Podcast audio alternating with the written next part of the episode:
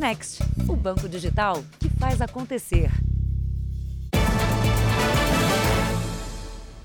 Boa noite. Olá, boa noite.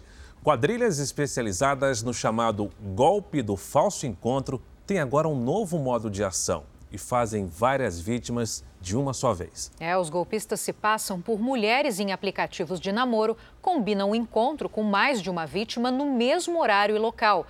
Quando os homens chegam, são mantidos reféns, enquanto os criminosos fazem saques bancários e transferências via Pix.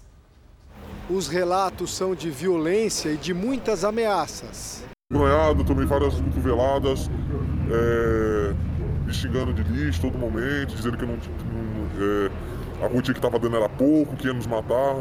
Ao longo de seis horas, esse homem calcula que tenham transferido pelo menos 5 mil reais da conta dele via Pix. E ele não era o único sequestrado. Cinco, pelo menos. Cinco vítimas? No mesmo lugar? Mesmo lugar, mesmo endereço e o mesmo esquema. Mas com você no carro tinham quantas? Eu no carro tinha três. Três vítimas? No porta-malas e dois, dois atrás. Os reféns foram mantidos dentro de carros enquanto os criminosos se revezavam para dirigir e fazer as extorsões. A cada 10, 15 minutos, dois indivíduos entram no veículo e ficam rodando com essa vítima, para cada vez mais torturar a tortura psicológica e conseguindo mais, mais dinheiro dessa pessoa. Pela manhã, os sequestradores abandonaram os carros com as vítimas dentro. A polícia foi acionada, mas nenhum integrante da quadrilha foi preso até agora. O perfil das vítimas dessa quadrilha é sempre muito parecido. Homens na faixa dos 30 a 40 anos, com alto poder aquisitivo e dispostos a marcar encontros com desconhecidas em aplicativos de relacionamento. Os criminosos estudam as redes sociais dessas vítimas e então passam a mandar mensagens através de um perfil falso de uma mulher atraente. Diante da violência e com um grande prejuízo financeiro, a vítima faz um alerta um alerta para as pessoas identificar lugares públicos, é, lugares que tenham mais visibilidade, é, que ele tem uma maior confiabilidade para ambas as partes. Né? Veja agora outros destaques do dia. Investigado por desaparecimento de jornalista inglês e indigenista brasileiro, diz que foi torturado depois da prisão. Frente fria volta ao país e moradores de rua tentam proteger os bichos de estimação. Dia dos Namorados com compras presenciais aquece vendas e brasileiros estão gastando mais com o presente neste ano. E o Corinthians volta à liderança na abertura da rodada do Brasileirão.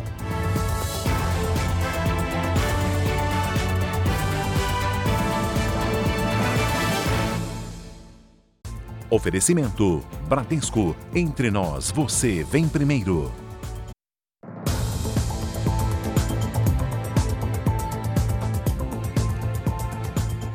A justiça decretou a prisão do segundo pintor supostamente envolvido na morte de uma idosa e de uma diarista no Rio de Janeiro. O primeiro suspeito está preso e confessou o crime em depoimento à polícia.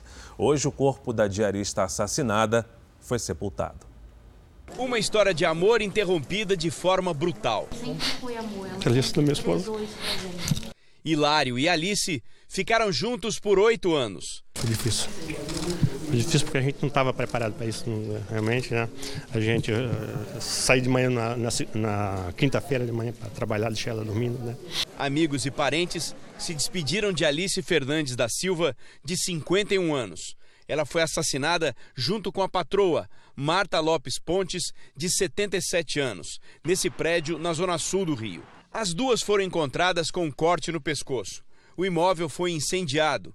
Segundo as investigações, o crime teria sido cometido por dois homens que pintaram o apartamento. Eles aparecem nessas imagens do circuito de segurança do edifício. Jonathan Correia Damasceno foi preso em menos de 24 horas numa comunidade na zona norte do Rio. A polícia precisou montar uma operação para entrar numa região dominada por traficantes. Jonathan era conhecido no prédio porque o pai dele, também pintor, fazia serviços no edifício. Em depoimento, ele confessou o crime. A polícia descobriu que eles extorquiram dinheiro da idosa. Ela foi obrigada a assinar três cheques no valor total de 15 mil reais. O outro pintor, William Oliveira Fonseca, está foragido. Ele tem passagens por roubos. A polícia acredita que eles decidiram matar as mulheres porque temiam ser reconhecidos. A decisão de atear fogo no apartamento teria sido para encobrir pistas. As nossas vidas, tudo girava em torno dela, tudo. Parece que é, eu estou vivendo um filme, um pesadelo, que uma hora eu ainda vou acordar é, e, acordar e, que, e né, ela vai estar tá em casa, nada, né? entendeu? Né? A família está partida no meio, entendeu? Segundo seja preso e pague por isso que ele fez, entendeu? Que ele destruiu duas famílias. O padrasto e a mãe de uma menina de 3 anos foram presos hoje no Rio Grande do Sul, suspeitos pela morte de uma criança no final de maio. Segundo a Polícia Civil Gaúcha, a garotinha sofria violência e agressões e chegou sem vida a um hospital de saúde ao posto de saúde. O padrasto foi preso na casa de familiares em Palhoça, Santa Catarina, na manhã deste sábado. A mãe foi detida em Canoas, região metropolitana de Porto Alegre, e levada para a delegacia de Alvorada. Foi para uma unidade de saúde que Mirella, de 3 anos, foi levada pelo padrasto já sem vida em 31 de maio. Ele levou a, a Mirella até o posto de saúde, dizendo que ela teria convulsionado enquanto estava no banho. E tentaram reanimá-la, mas não foi possível, tanto que foi questão de alguns minutos até que fosse, então, declarado o, o óbito da Mirella. A mãe de Mirella gravou uma entrevista exclusiva com o jornalismo da Record TV na última semana. Ela não quis se identificar porque disse estar recebendo ameaças de morte. Na gravação, acusou o companheiro pela morte da filha. Como é que eu vou contribuir com tudo isso? Sendo, como é que eu vou contribuir com um monstro?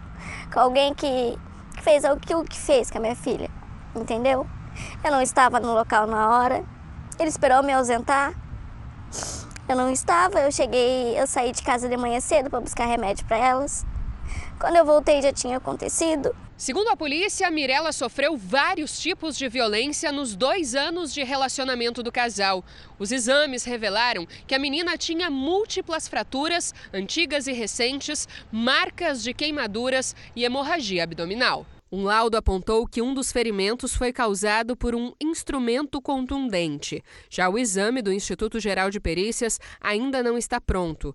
A história faz lembrar a morte do menino Henri Borel em março do ano passado. O corpo do garoto apresentava 23 lesões. A mãe, Monique Medeiros, e o padrasto, o ex-vereador do Rio de Janeiro, doutor Jairinho, são réus no caso. Segundo as investigações, a criança morreu por conta de agressões do padrasto e omissão da mãe. A cada dia, a clonagem de cartões de crédito cresce no Brasil. E pior, os criminosos vendem nas redes sociais os cartões clonados. Quanto maior o limite do cartão, maior o preço cobrado. Os números chamam a atenção. No Brasil, a cada sete segundos, uma pessoa tem um cartão clonado. A Eliane já perdeu as contas de quantas vezes foi vítima de golpistas. Só no mês de abril agora de 2022 foram três vezes. Para evitar novos transtornos, ela passou a apagar o código de segurança do cartão e não sabe se as informações pessoais dela ainda circulam na internet. As tentativas de golpes financeiros seguem crescendo no Brasil. Em março deste ano, foram registradas quase 400 mil tentativas de fraude, contra 327.843 casos reportados no mesmo período de 2021, um aumento de quase 19%.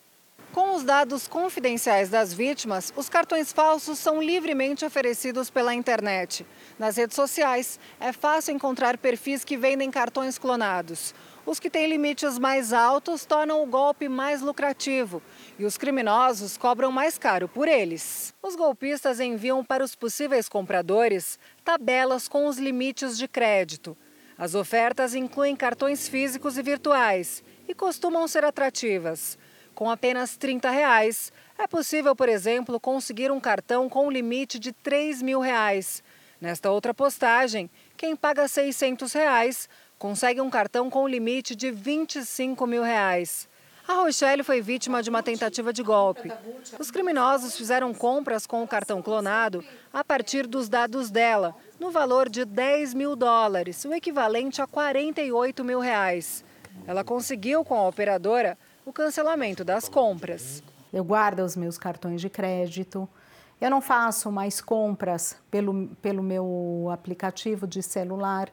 Para clonar cartões, Os criminosos invadem equipamentos das vítimas, como computador e telefones celulares, e até mesmo sites que armazenam dados pessoais com programas de vírus. Os criminosos conseguem obter dados do cartão que significam os números, os 16 números, o nome completo, a data de validade e os três dígitos no verso do cartão.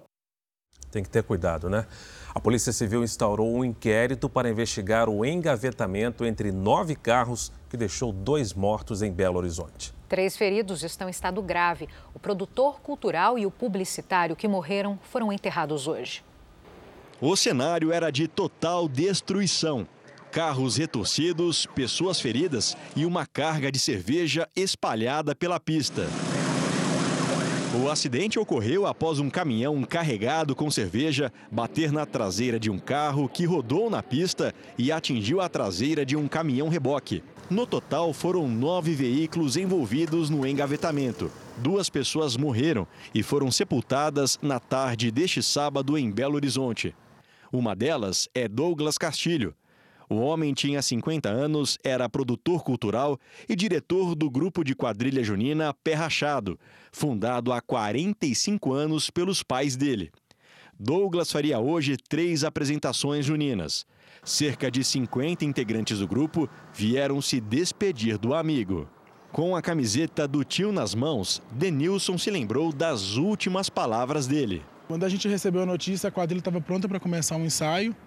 É, um dia antes a gente teve uma reunião geral e a gente recebeu dele muita palavra de união. Já vai ficar no, lembranças boas, na minha, pelo menos no meu pensamento, creio que no de todos nós também. Outra vítima que morreu no acidente foi o publicitário Paulo Silva, de 61 anos. Ele dirigiu uma caminhonete que foi atingida pelo caminhão do produtor cultural. Paulo também foi velado na tarde deste sábado, aqui no mesmo cemitério em Belo Horizonte. Outras seis pessoas ficaram feridas. Uma das vítimas em estado grave é uma mulher que estava na caminhonete dirigida por ele. O trecho já é conhecido por acidentes graves, mesmo com radares e sinalização de limite de velocidade. É de suma importância né, uma melhoria no traçado da via, que é um traçado antigo, né, um traçado arcaico e bem como que haja uma conscientização por parte dos motoristas acerca né, da importância do respeito às normas de trânsito. Um acidente como esse que acabamos de ver mostra a importância dos primeiros socorros. No Rio de Janeiro, bombeiros participam de uma competição que, na verdade, é um treino para salvar vidas. É, as equipes disputam provas para mostrar agilidade e técnica na hora de socorrer vítimas de acidentes de trânsito de veículos! E chega uma vítima! Aqui, cada segundo é precioso. Os bombeiros têm que lutar contra o relógio para retirar as vítimas de dentro do carro. Nesse caso, é uma simulação. Essa equipe está sendo avaliada. Eles são de Nova Friburgo, na região serrana do Rio. Quem aplicar as técnicas de salvamento com mais agilidade, cumprindo os requisitos que os agentes aprendem nos quartéis, vence. Muito obrigado, senhor. Todos eles vêm com as mesmas ferramentas na cabeça aqui para o evento. O que diferencia é que os cenários que nós colocamos aqui de acidentes de trânsito são completamente diferentes de um para o outro. A competição é para estimular a maior eficiência dos bombeiros. Equipes de todo o estado participam. Tudo foi acompanhado de perto por pessoas cheias de curiosidade. É interessante ver o outro lado, como é que é a, a ação dos bombeiros, não é que eles têm que agir, como tem que agir e a técnica, né? Os carros usados nessa simulação tiveram o chassi arrancado porque o Detran já deu baixa definitiva. Isso significa que eles não podem mais circular. E aí, a cada nova equipe que vai competir, os carros são trocados e reposicionados. A melhor equipe do Brasil será classificada para uma competição internacional. Tudo é importante na hora de salvar uma vida. Só no estado do Rio, de janeiro a junho deste ano, foram registrados mais de 24 mil acidentes de trânsito, quase metade na capital. É muito importante que essa vítima seja retirada com o um mínimo de movimento de coluna, para que não tenha lesões futuramente. E para quem nunca tinha visto um salvamento de perto, até a ação simulada impressiona. Coisa que a gente vê no dia a dia, a gente não dá real importância né, para esses profissionais. Motoristas que moram na capital paulista denunciam o recebimento de multas de trânsito emitidas em outras cidades e até mesmo em outros estados onde nunca passaram. E olha, segundo o Detran, quem for notificado com esse tipo de infração deve recorrer imediatamente. As câmeras de segurança da Casa do Pedro, em São Paulo, mostram como começou a sexta-feira, 13 de maio. 10 para as 8, ele se apronta para levar a filha à escola. Entra no carro e sai. Depois, segue para o trabalho. Nada além da rotina. É, mas para a Secretaria de Trânsito de São José do Rio Preto, no interior de São Paulo, a mais ou menos 450 quilômetros aqui da capital, nesse mesmo dia, ao meio-dia e 52 minutos, esse carro aqui, ó, do Pedro, trafegava lá pela cidade. E o que é pior, o motorista falava ao celular enquanto dirigia. Pelo menos é o que diz a notificação dessa multa aqui. O Pedro conta que faz um tempão que não vai a Rio Preto. Minha esposa tem familiares lá, mas há três anos a gente não, não os visita em decorrência da pandemia. A dona Marli vive uma situação parecida. No dia 22 de março, o carro dela, que mal sai da garagem da zona leste da capital paulista, foi flagrado em Campo Grande, Mato Grosso do Sul. Isto segundo essa multa que ela recebeu. Eu estava dentro da minha casa, não fui para lugar nenhum nesse dia, entendeu? Inclusive, na maior parte das vezes, quando eu saio de casa, eu saio a pé. A dona Marli ainda recorreu e perdeu. Eu não vou pagar porque eu tenho um boletim de ocorrência. Eles é que têm que rever o erro deles lá. O que está acontecendo então com esses carros, com esses motoristas? O Detran de São Paulo afirma que um a cada cinco motoristas que recorrem de multas tem seus pedidos aceitos. No ano passado, foram 70 mil recursos, quase 12.800 favoreceram os motoristas. Se possível, recorra à primeira instância administrativa, que é o órgão de trânsito que atuou. Perdendo esse recurso, recorra à segunda instância do próprio Estado e, se não der certo, vá ao Judiciário. É o que o Pedro vai fazer. Afinal, ninguém quer pagar por aquilo que não deve. O trabalho infantil vem aumentando no país. Segundo especialistas, a pandemia é o principal responsável por isso.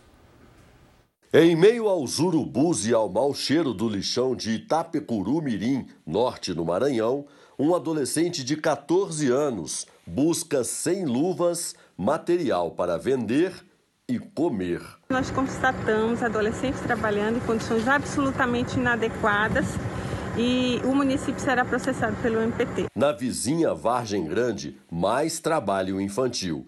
Seis adolescentes ganhavam R$ reais por carro lavado neste lava-jato, todos sem nenhum direito trabalhista. A pandemia contribuiu para o crescimento do trabalho infantil no Brasil. Nos últimos dois anos, subiu para 1 milhão e 200 mil o número de adolescentes com algum tipo de atividade remunerada no país. Um aumento de 33% nos últimos trimestres de 2021, em comparação com o mesmo período de 2020. A pesquisa revelou que 45% dos adolescentes faziam atividades prejudiciais à saúde, ao desenvolvimento ou à moralidade. Prejudicam a saúde, porque muitas vezes é, colocam em contatos com agentes que são nocivos, é, em situações perigosas podem gerar é, amputações e levar a óbitos, inclusive. Né? E uma das questões é, é que favorece muito o abandono escolar. Diego foi um dos muitos jovens resgatados da exploração infantil. Aos 12 anos, trabalhava com produtos que faziam mal à saúde. Hoje, aos 22 anos, é atendente de uma fábrica de crachás. Entre a infância e a vida adulta, o estudo levou à cidadania, ao fim da exploração e ao início de uma nova perspectiva de vida. O trabalho protegido, ele, ele incentiva a gente a, a, a estudar, né? Você tem que tirar notas boas, então há um incentivo para a gente estudar. Vamos falar de medicina? No Brasil, cerca de 12 mil cirurgias de prótese do quadril são feitas todos os anos. E um hospital de São Paulo inova com o uso de uma tecnologia que traz mais precisão ao dispositivo e, consequentemente, uma recuperação mais rápida. Na sala de cirurgia, a equipe se prepara para o procedimento com uma tecnologia avançada que o Hospital Moriá trouxe para o Brasil. A operação é para implantar uma prótese de quadril. O paciente de 50 anos tem artrose. A doença provoca o desgaste de articulações e, ao longo do tempo, leva a dores fortes e dificuldades em movimentos comuns do dia a dia. Esse desgaste ele acontece porque a cartilagem que protege um osso quando ele tem contato com outro na articulação vai se perdendo, vai se desgastando, até que em um momento o osso começa a ter atrito direto no osso. A única solução para este paciente é substituir parte do quadril. A prótese de quadril que a gente vê aqui, ó, é formada por quatro peças e a equipe médica tem nessa mesa várias opções. São 15 tamanhos diferentes de cada peça que vão variando de 1 em 1 milímetro. A combinação das peças é um ajuste fino que fica ainda mais preciso com o uso da nova tecnologia. O cirurgião mostra a técnica tradicional para montar a prótese adequada a cada paciente. A medição no raio-x é feita com régua. Tem vários tamanhos que a gente vai medindo no raio-x, manualmente. Com o novo sistema, um programa de computador recebe os dados do paciente e faz os cálculos que ajudam na escolha final do médico. Durante a colocação da prótese, o cirurgião também usa o sistema para fazer um ajuste do ângulo e da posição das peças antes de serem fixadas. Mas é, essa, esse, esse, sistema de navegação e o software, eles permitem que a gente transporte uma imagem de raio-x para o sistema, que faz com que, de uma forma bem calibrada, a gente consiga fazer vários testes de tamanho até achar aquele tamanho mais ajustado para o paciente. E além do tamanho, a gente já pode prever a posição desses implantes, o comprimento que a perna vai ficar. 24 horas depois da cirurgia, a gente veio ver como é que está agora a recuperação do paciente. Olha aqui, ó, o André com a fisioterapeuta já em pé, se preparando para receber alta ainda hoje. Tá ansioso, André? Tô, tô feliz e louco para ir embora. Foram quatro anos de sofrimento, com dores cada vez mais fortes, que ele vai deixar para trás agora desde dirigir, é, desde colocar uma meia, os movimentos ficam muito limitados, né? Tem dias que tem crise e aí você toma medicamento para aliviar, mas nunca para. O André só pensa em vida normal daqui para frente, voltando a praticar esportes e principalmente se divertindo com o filho de dois anos e meio, que sempre quer brincar com ele correr atrás do meu filho. Sem dor. Sem dor. Na Itália, autoridades confirmaram a morte de sete pessoas em um acidente de helicóptero. A aeronave desapareceu do radar há dois dias. O voo tinha como destino a cidade de Treviso, no norte do país. Quatro turcos, dois libaneses e um piloto italiano estavam a bordo. Ninguém sobreviveu. O helicóptero foi encontrado em uma região montanhosa perto do ponto de decolagem. As autoridades investigam a causa do acidente. A presidente da Comissão Europeia, Ursula von der Leyen, foi a Kiev para se encontrar com o presidente ucraniano Volodymyr Zelensky. Após a conversa, von der Leyen disse que vai responder na semana que vem se a candidatura da Ucrânia ao bloco é viável. Neste sábado, bombardeios russos atingiram Kharkiv e a região de Donbass. O exército ucraniano impediu cerca de 14 ataques. No sul, a Rússia começou a emitir os primeiros passaportes para ucranianos que vivem em território ocupado.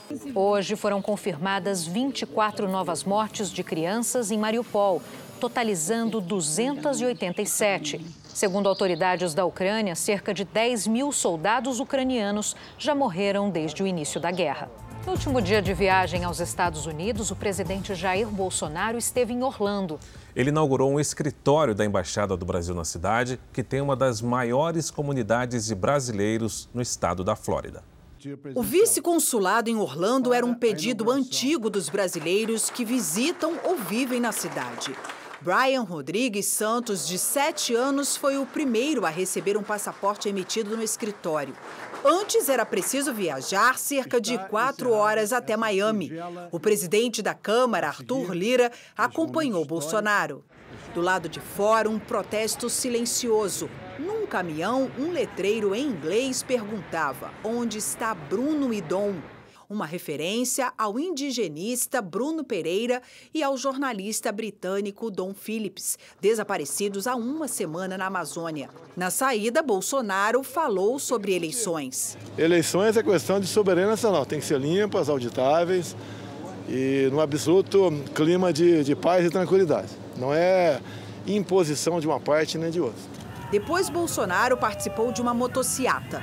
Da concentração, o blogueiro Alan dos Santos, que está foragido, fez uma transmissão ao vivo. Ele é acusado de atacar o Supremo Tribunal Federal e participar de atos antidemocráticos. Ele e o presidente não se encontraram. De capacete com seu nome, Bolsonaro respeitou todos os sinais de trânsito e acenou para os pedestres. Depois, almoçou em uma churrascaria brasileira. O presidente encerra aqui em Orlando uma viagem de três dias aos Estados Unidos depois de participar da Cúpula das Américas em Los Angeles. Do encontro com o presidente americano Joe Biden, Bolsonaro disse que se surpreendeu com o que os dois países têm em comum. Foi excelente a conversa, a como me tratou, reservadamente, foi mais importante. E vi ele de uma forma diferente do que via na, através da imprensa. O que, que mudou? O que, que mudou na sua perspectiva? Não, os negócios continuam. Né? Nós temos é que potencializar um primeiro contato. É, deve haver um próximo, em havendo uma reeleição. E temos muita coisa em comum e muita coisa para trabalharmos em comum também. Antes de embarcar para o Brasil, o presidente falou sobre as eleições. Quando as eleições acabaram em 2018, houve uma denúncia de que o hack havia estado dentro dos, dentro dos computadores, usando as senhas de um ministro de nome Banhos. Sete meses depois, documentado, é, o TSE informou que os logs foram apagados por uma empresa terceirizada que fazia manutenção. É uma pergunta que não convence ninguém. Nós questionamos a Polícia Federal sobre essa investigação citada pelo presidente, mas até agora não tivemos resposta. O processo de preparação para privatizar a Eletrobras está finalizado. A negociação das ações da companhia começa na segunda-feira na Bolsa de Valores. O preço por ação na oferta da Eletrobras foi definido em 42 reais, o que atinge um total de quase 30 bilhões de reais. A operação levará à privatização da maior empresa do setor elétrico brasileiro. A expectativa é que o total da operação chegue perto dos 34 bilhões, considerando o lote extra de até 15% das ações que poderá ser vendido. Os investidores que fizeram a reserva das ações com os recursos do FGTS só serão atendidos em dois terços do pedido. Isso porque o valor total superou os 6 bilhões de reais, o máximo disponibilizado. A oferta pública será realizada simultaneamente aqui no Brasil e nos Estados Unidos. Será a maior venda de ações na Bolsa Brasileira desde a mega capitalização da Petrobras, realizada em 2010, e que movimentou 120 bilhões de reais. A operação já é considerada a segunda maior do mundo este ano.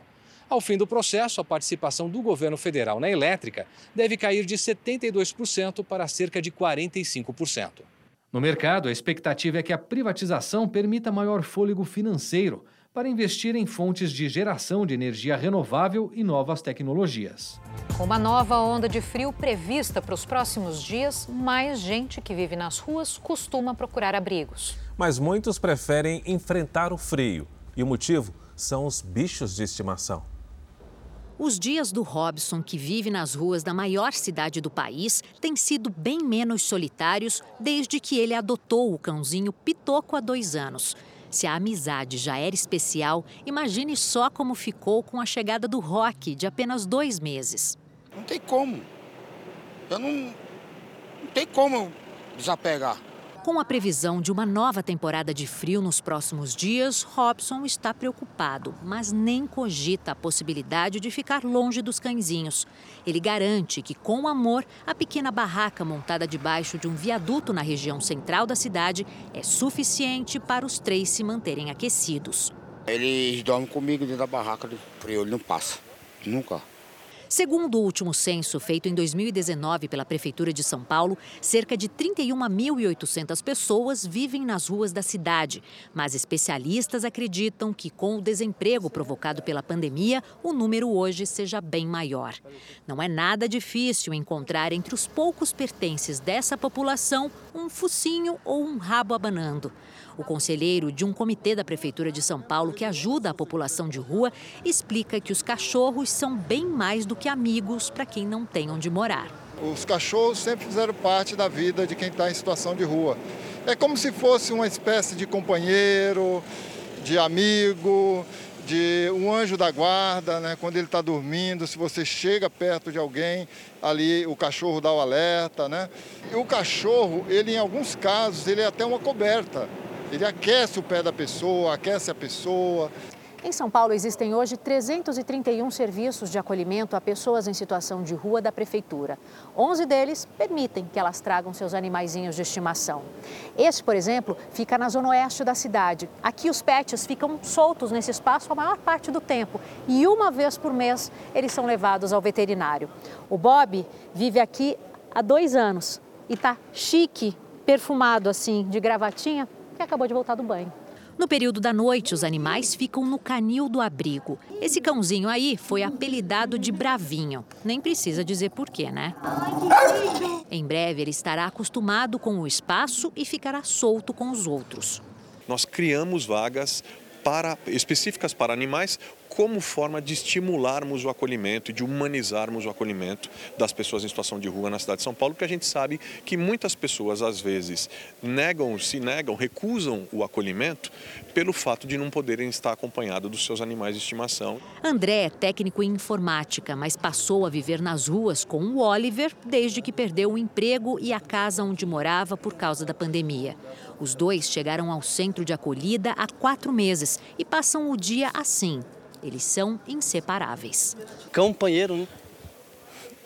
Como é a tua relação com ele? Hum, é, amistosa. Meu amigo, né? Acho que é isso. Coração pula no chão e sai andando de quatro patas, assim, mais ou menos isso, né? e ainda falando em frio, nesta edição tem a previsão do tempo para todo o Brasil. Uma menina de seis anos morreu ao cair da sacada de um prédio no litoral paulista na última madrugada. Ela se assustou ao acordar sozinha no apartamento e foi pedir socorro no terraço que não tinha rede de proteção. O pai tinha saído para levar a namorada em casa. A queda aconteceu da sacada do 11º andar deste prédio de alto padrão, na orla da Praia Grande, litoral sul de São Paulo. A menina de seis anos passava alguns dias com o pai, que é separado da mãe. O pai contou para a polícia que no meio da madrugada deixou a filha dormindo e saiu para levar a namorada em casa em um bairro que fica a meia hora daqui. Na volta, ainda parou para comprar cigarros. Ao acordar e perceber que estava sozinha no apartamento, a criança entrou em desespero. Foi até a sacada que não tem rede de proteção e começou a gritar, pedindo socorro. Uma vizinha eh, acordou na madrugada e tentou acalmá-la, dizendo que iria acionar o porteiro uh, para que o porteiro a tirasse daquela situação né, de medo. E nesse momento em que a vizinha foi até o interfone, ela ouviu um estrondo. O porteiro também ouviu o barulho. Foi checar e encontrou a menina caída no piso superior do estacionamento do prédio. Os bombeiros foram chamados, mas a criança não resistiu aos ferimentos. É um alerta para quem acha que uma criança de 6, 7, 8 anos, 9 anos pode ficar sem tela. Não pode. Pode ficar sozinha? Não pode. Você não pode sair para comprar um pão e deixar uma criança sozinha. Existe fogão, existe gás, existe o perigo da altura. Então eu acho que é um alerta para todos os pais que um segundo faz diferença na mão de uma criança. O pai da menina chegou a ser preso em flagrante por abandono de incapaz, mas foi liberado na audiência de custódia e vai responder em liberdade. Normalmente os crimes que não têm é, violência e grave ameaça e o criminoso é, não tem antecedentes criminais, ele responde processo em liberdade. A mãe está em estado de choque e ainda não conseguiu prestar depoimento. As buscas pelo funcionário da FUNAI, Bruno Araújo Pereira, e pelo jornalista inglês Don Phillips continuam neste final de semana. Os dois estão desaparecidos há sete dias. O único preso por suposto envolvimento diz que foi torturado para confessar participação no caso.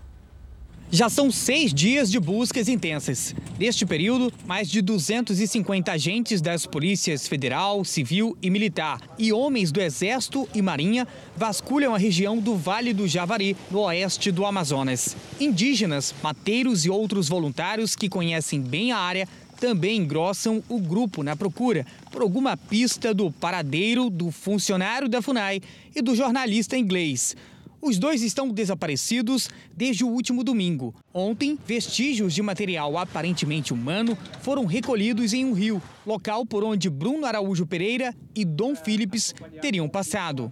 O material recolhido no rio Itaquaí, mechas de cabelo e tecido semelhante a de humanos, foi encaminhado para Brasília o Instituto Nacional de Criminalística da Polícia Federal vai analisar também as amostras de sangue e digitais encontradas no barco do suspeito de participação no desaparecimento. E, paralelamente a isso, também está sendo coletado amostras né, de material genético dos familiares, né, para depois fazer a comparação, é, justamente para verificar o suspeito né, se tem ou não responsabilidade. Amarildo da Costa de Oliveira é a única pessoa detida até o momento na investigação. Ele cumpre prisão temporária de 30 dias em Atalaia do Norte. Uma testemunha afirma ter visto a lancha onde Amarildo estava com outro homem perseguindo o barco dos desaparecidos. A família diz que o suspeito teria sido torturado pela polícia para confessar a participação no caso. O Jornal da Record teve acesso ao exame de corpo de delito feito depois da prisão de Amarildo. O documento diz que ele tinha lesões superficiais provocadas pelas algemas. Segundo o relato de Amarildo, os agentes pisaram nas pernas dele e colocaram uma sacola na sua cabeça. Ele teria desmaiado. A Secretaria de Segurança do Amazonas diz que a denúncia já está sendo apurada. Acionei a nossa Corregedoria Geral né, para poder tomar as suas devidas providências, que é abrir um processo administrativo. Todas as prisões são feitas tudo dentro da legalidade. Tenho certeza que tudo né, é, vai ser esclarecido e não houve nenhum excesso. O Vale do Javari, região onde o jornalista e o indigenista desapareceram, registra uma série de conflitos armados. O Jornal da Record teve acesso a um documento enviado à Defensoria Pública da União em 2019, com denúncias sobre ataques sofridos pelas equipes de fiscalização. De Brasília, fala agora conosco o repórter Clébio Cavagnoli. Boa noite, Clébio. Olá, Giovana. Boa noite a você, Alfara, e a todos. O documento é assinado por 10 servidores da FUNAI. Entre eles, o próprio indigenista Bruno Araújo Pereira, que está desaparecido e, na época, já havia sido exonerado do órgão. Os servidores relatam oito ataques contra a base no Vale do Javari e um assassinato, todos ocorridos no período de um ano. O local é o mesmo em que Bruno Araújo e o jornalista britânico Don Phillips desapareceram. No material enviado à defensoria, foram anexadas fotos das munições que atingiram a guarita da base em um dos ataques. Os funcionários também relataram a falta de policiamento e o medo e tensão vividos pelas equipes depois desses atentados. Giovana, Fara. Obrigada pelas informações, Clébio. A Comissão Interamericana de Direitos Humanos emitiu uma resolução pedindo um esforço maior para encontrar Bruno Pereira e Dom Phillips. A comissão também solicita que o governo brasileiro informe sobre as ações adotadas para investigar o caso. Apesar da determinação para que as medidas sejam cumpridas imediatamente, o Brasil não tem a obrigação legal de atender ao pedido. O Palácio do Planalto não se pronunciou. Pacientes com doenças graves estão preocupados com uma decisão do Superior Tribunal de Justiça tomada nesta semana sobre os planos de saúde. A partir de agora, as operadoras não serão mais obrigadas a custear procedimentos fora da lista da Agência Nacional de Saúde. Essa é a regra, mas existem exceções. Amanda trata um linfoma, que é um tipo de câncer desde 2014. Ela vai precisar de novas sessões de quimioterapia e está preocupada porque o procedimento não consta na lista da Agência Nacional de Saúde. o que significa, na prática, que o plano de saúde dela, a partir da decisão tomada pelo Superior Tribunal de Justiça, pode negar esse tratamento. Nem todo o tratamento que a gente precisa fazer consta no rol da ANS. E nesse momento a gente recorria à justiça para conseguir algum tratamento e hoje o nosso medo é que isso não seja mais possível. A decisão gerou polêmica. Para especialistas, ela afeta principalmente pessoas com autismo e pacientes com doenças raras e graves e pode comprometer também a busca na justiça de soluções para procedimentos negados pelos planos de saúde. Além da quimioterapia que a Amanda faz, outros tratamentos também estão fora da lista de cobertura. É o caso de alguns tipos de radioterapia e cirurgias com técnicas de robótica.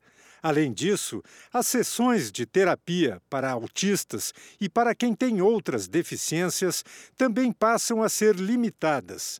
De acordo com o presidente da Associação Brasileira de Planos de Saúde, a mudança tem o objetivo de proteger a saúde financeira das operadoras.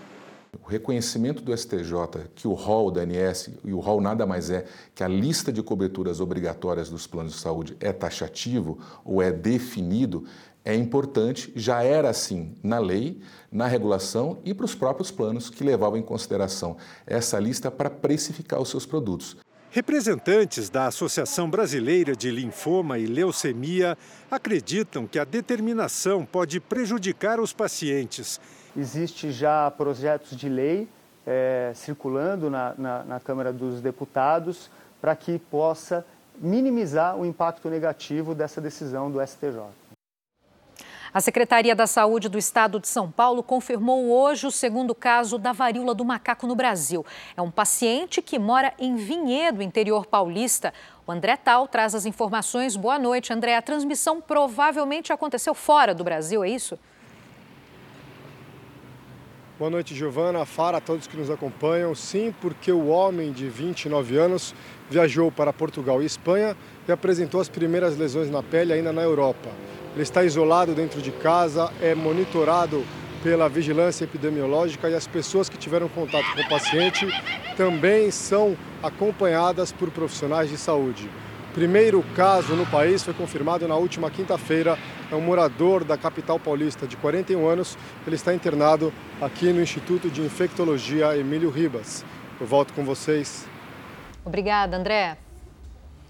Em Mato Grosso do Sul, alunos e policiais ambientais se uniram para ajudar na preservação de animais vítimas de atropelamentos. E por incrível que pareça, o ponto de partida são os bichos que já morreram em acidentes desse tipo. Este flagrante registrado por celular na BR 262 mostra uma sucuri atravessando a principal estrada de acesso ao Pantanal em Mato Grosso do Sul segurar aqui, ó, que senão o bicho vai ser atropelado, né? O animal foi acompanhado até voltar para a mata. Uma proteção que muitos bichos não encontram nas estradas e por isso acabam sendo vítimas de atropelamentos. Nesta universidade particular de Campo Grande, alunos dos cursos de biologia e veterinária aprendem como promover a conscientização apesar da perda dos animais. O trabalho aqui é de taxidermia, o empalhamento de bichos silvestres, uma técnica realizada em parceria com a Polícia Militar Ambiental. Com o, a técnica de taxidermia, a gente consegue ter muito mais esse contato direto é, com a anatomia desses animais, porque muitas vezes a gente não tem um animal desse na, na instituição. A missão dessa equipe é reconstruir os detalhes corporais de uma onça pintada, animal ameaçado de extinção. No fim do mês de março, a onça pintada foi atropelada enquanto cruzava a rodovia no Pantanal. Depois de empalhados, os animais vão fazer parte de uma exposição sobre a educação ambiental. O evento gratuito é para crianças e adolescentes. A criança é, ela, ela vai pôr na cabecinha dela que o dia que o pai estiver viajando no local, passar numa mata, né, a própria criança vai chegar assim, ela vai se lembrar da palestra e falar, pai, ó, oh, aqui tem mata, tem muito bichinho, então maneira o pé, pai, passa devagarzinho para o senhor não atropelar o animalzinho, porque eu vi uma onça lá na, na escola, né, que ela foi atropelada. Pelo Brasil, são poucas as rodovias que foram construídas já pensando no deslocamento dos animais silvestres. Na lei brasileira de crimes ambientais, também não existe uma norma específica sobre o atropelamento dos bichos nas estradas. Por isso, conforme a Polícia Ambiental, o que vale mesmo é o bom senso do motorista na hora de pegar a estrada. O ser cognitivo é o ser humano. O animal pode atravessar a qualquer momento. Então, só de manter a velocidade da via, o motorista já evita vários acidentes. O Dia dos Namorados aquece o coração e também a economia, né, Fara? A expectativa é de aumento nas vendas. Pois é, e ao contrário dos últimos anos, desta vez muita gente fez questão de ir até as lojas para escolher o presente. Seja com pandemia, seja com dinheiro curto, para quem é apaixonado, não pode faltar presente. E nesse ano, os lojistas estão apostando na generosidade do amor. O que, você veio fazer hoje no shopping? Vim comprar o presente da minha amada. Ah, bom. O Dia dos Namorados deve movimentar mais de 4 bilhões de reais só em shoppings. É um resultado 20% maior que o registrado no ano passado, segundo a associação que representa o setor. A expectativa é que o faturamento seja 8% superior ao de 2019, antes da pandemia. O movimento nos shoppings reflete esses números. A Sandra veio pessoalmente escolher o presente. Eu sei que muita gente optou pela questão é, online, mas eu fiquei com receio por causa de prazos de entrega, né? Eu já comprei. ah, pega no flagra. Perfumes e cosméticos, joias e roupas devem ser as escolhas dos homens. Já o público feminino deve buscar roupas, artigos esportivos e sapatos. As pessoas querem o ritual de escolher o presente, de namorar o presente, depois é, fazer o presente, dar o presente. Então, é, eu acho que está muito associado a esse movimento. Os namorados devem estar mesmo mais dispostos a abrir o bolso esse ano. A perspectiva é que gastem, em média, 214 reais, 5% a mais que no ano passado. E a tendência é que sejam ainda mais criativos. É que a pandemia mudou alguns hábitos que devem influenciar na escolha dos presentes. A Patrícia e o Tiago, esse ano, vão fazer algo diferente para o Dia dos Namorados. E aí, o presente do Dia dos Namorados? Viajar. Esse ano é diferente? Diferente. Algo diferente, conhecer lugares diferentes, estar tá com um momento especial, com uma pessoa especial, num lugar diferente, né? Os hábitos podem mudar, mas algumas tradições são eternas. Eu acho que a gente tem que planejar, né? Quem a gente ama, a gente tem que presentear sempre. Diferente de vários pontos do Brasil, a Espanha passa por uma onda de calor recorde para o mês de junho. Os termômetros marcaram 40 graus Celsius. Turistas e moradores usaram fontes de água na rua para se, se refrescar. A previsão nesse fim de semana é de ainda mais calor por lá para a região de Sevilha e também Córdoba, no sul do país. Os meteorologistas dizem que é a temperatura mais alta do mês em duas décadas. Duas linhagens da variante Ômicron do coronavírus passaram a representar 44%, ou seja, quase a metade das amostras positivas de Covid-19 no Brasil. Antes, a taxa era de apenas 10%, o que mostra que o crescimento das variantes responsável pelo aumento no número de casos e internações. Esse é um dos destaques do portal R7. Para ler essa e outras notícias, acesse aí r7.com. E um estudo revela o tamanho do desperdício de água tratada no Brasil.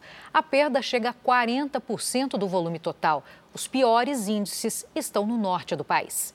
A água que sai da torneira é fraca e tem mau cheiro. É muito forte. Não dá para beber. O jeito é gastar com garrafões de água mineral. Como a nossa família é grande, né? Nós gastamos em torno de 18 garrafões de água de 20 litros por mês. 18. É um a R$ reais cada um. É um dinheirão. Tem vezes que cai só barro dentro da torneira. Aí vai, vai até aquela areia mais. A tubulação que abastece os moradores do bairro, localizado na periferia de Belém, passa por esta rua sem saneamento.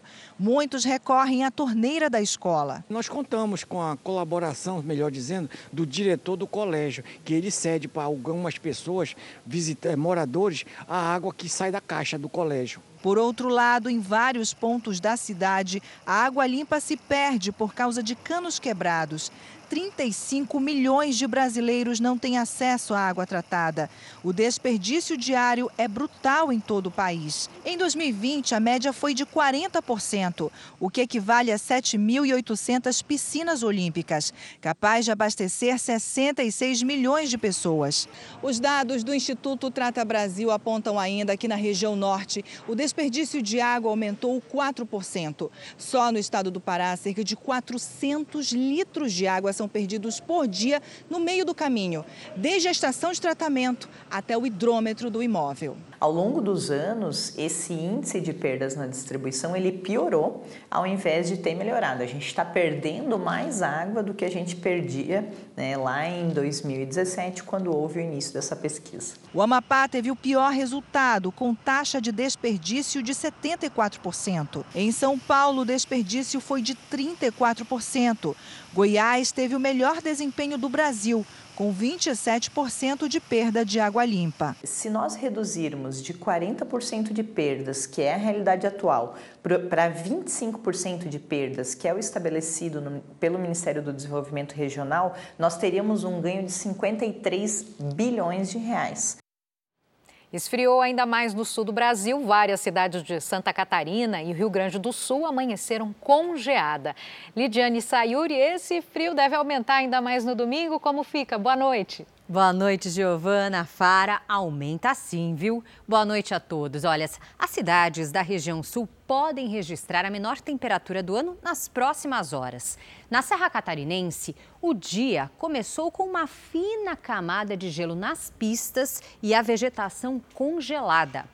Nas imagens de satélite, vemos pouca nebulosidade em toda a metade sul do Brasil. As nuvens funcionam como um cobertor que segura o calor perto da atmosfera. Sem elas, a temperatura aumenta e diminui muito rápido. Neste caso, a sensação de frio fica maior. As menores temperaturas deste domingo serão registradas no Rio Grande do Sul, Santa Catarina e Paraná. Nas serras da região sul e no sul de Mato Grosso do Sul, termômetros abaixo de zero e geada logo cedo. À tarde, o sol aparece em todas as áreas claras do mapa. No sul da Bahia, uma frente fria provoca chuva a qualquer hora. Nos estados do norte do país, previsão de pancadas isoladas. Em Teresina, máxima de 34 graus. Em Campo Grande, apenas 19. Em Belo Horizonte, 22. E em Porto Alegre, 14. Em Curitiba, pode já logo cedo, com mínima de 2 graus e máxima de 14. No Rio de Janeiro, sol tímido com chuva fraca e 21 graus. Em Cuiabá, 22. São Paulo amanhece com 7 graus e tempo firme. À tarde, faz até 18. O Delano de Uberaba, Minas Gerais, abre o tempo delivery dessa noite. Ele quer saber, Lidiane, quando vai parar de chover na cidade? Opa, vamos lá, olha. Delano na tela. Seguinte, Delano, aos poucos a frente fria se afasta e o tempo fica firme. Neste domingo, sol aparece entre muitas nuvens e, se chover, será apenas uma garoinha isolada. Máxima de 20 graus. Aí na próxima semana, noites e madrugadas geladas e tardes de temperaturas amenas. Tem também a Michele de Joinville, Santa Catarina, que participa com a gente. Vamos lá. Oi, Michele. Seguinte, o ar polar não deixa as temperaturas subirem nos próximos dias. Neste domingo, o sol aparece para iluminar, porque para esquentar que é bom, nada, viu? Mínima de 7, máxima de 18. Faça como eles e participe do Tempo Delivery pelas redes sociais. Mande a sua mensagem com a hashtag você no JR. Bom domingo, gente. Para você também, Lid. Bom domingo, bom frio. Obrigada. A maior exposição de arte em miniatura da Europa foi inaugurada em Londres, no Reino Unido. A exibição conta com 143 obras de 33 artistas locais e também internacionais. Pessoas, doces e réplicas de edifícios foram minimizados para criar uma nova perspectiva. Segundo uma das artistas, a ideia é mostrar o apoio às pequenas iniciativas que tentam fazer grandes mudanças. A mostra fica aberta até julho. O Corinthians fez sua parte na rodada ao vencer o Juventude em casa e é líder provisório do Campeonato Brasileiro. Agora, o time paulista seca o rival Palmeiras, que joga amanhã e pode retomar a liderança na mesma rodada. O Timão saiu na frente com menos de dois minutos. Adson começou a jogada com Juliano e partiu para dentro da área. Rafael Ramos cruzou por baixo e Adson concluiu o lance que iniciou. No segundo tempo, Mantuan bateu cruzado e definiu o placar. Corinthians 2, Juventude 0. Outros três jogos estão agora nos últimos minutos, já nos acréscimos. Atlético Mineiro 1, Santos 1, Fluminense 0, Atlético Goianiense 2 e Cuiabá 1, Bragantino também 1. Em todo o mundo, a pandemia atingiu em cheio a força de trabalho. Muitos países, principalmente os da Ásia, encontraram a saída na tecnologia. E os robôs ganharam um papel importante nessa história. O robô de quatro patas monitora as condições da lama e cascalho no canteiro de obras. Segundo o gerente desta construtora em Singapura, o robô faz o trabalho de duas pessoas. A empresa dele, assim como outras, recorrem às máquinas para solucionar a falta de trabalhadores. Muitos deles vinham de fora, mas com a pandemia, 230 mil estrangeiros deixaram de ingressar nos últimos dois anos. A estimativa é de que a cada 10 mil trabalhadores em Singapura, 605 sejam robôs. A Biblioteca Nacional chegou a contratar dois deles. Os robôs ajudam a digitalizar o conteúdo de 100 mil livros por dia. As redes de hotéis também colocaram esses assistentes para os trabalhos de limpeza e controle de insetos. Até mesmo o cafezinho ficou mais sofisticado. Em mais de 30 estações de metrô, a bebida é servida pelos robôs baristas. Dessa forma, acabamos criando mais empregos para engenheiros e cientistas, diz o criador da máquina. Robôs como esse, que trabalham como assistentes e tantos outros que ajudam os humanos, são a solução para um dos grandes problemas em países onde falta mão de obra. Aqui no Japão, onde 29% da população tem mais de 65 anos de idade, os robôs podem ajudar a carregar objetos nos trabalhos agrícolas ou na pesca, diz o diretor desta multinacional que criou esse assistente de quatro patas. Dá até para pegar carona nas costas dele. Mas nem todo mundo aceita a invasão de tanta tecnologia. Eu acho que nada substitui o toque humano, diz o cliente, enquanto saboreia o café feito pelo robô barista. O Jornal da Record termina aqui. A edição de hoje na íntegra e também a nossa versão em podcast estão no Play Plus e em todas as nossas plataformas digitais. Fique agora com os melhores momentos de todas as garotas em mim. Boa noite e ótimo domingo. Boa noite e obrigado pela sua companhia.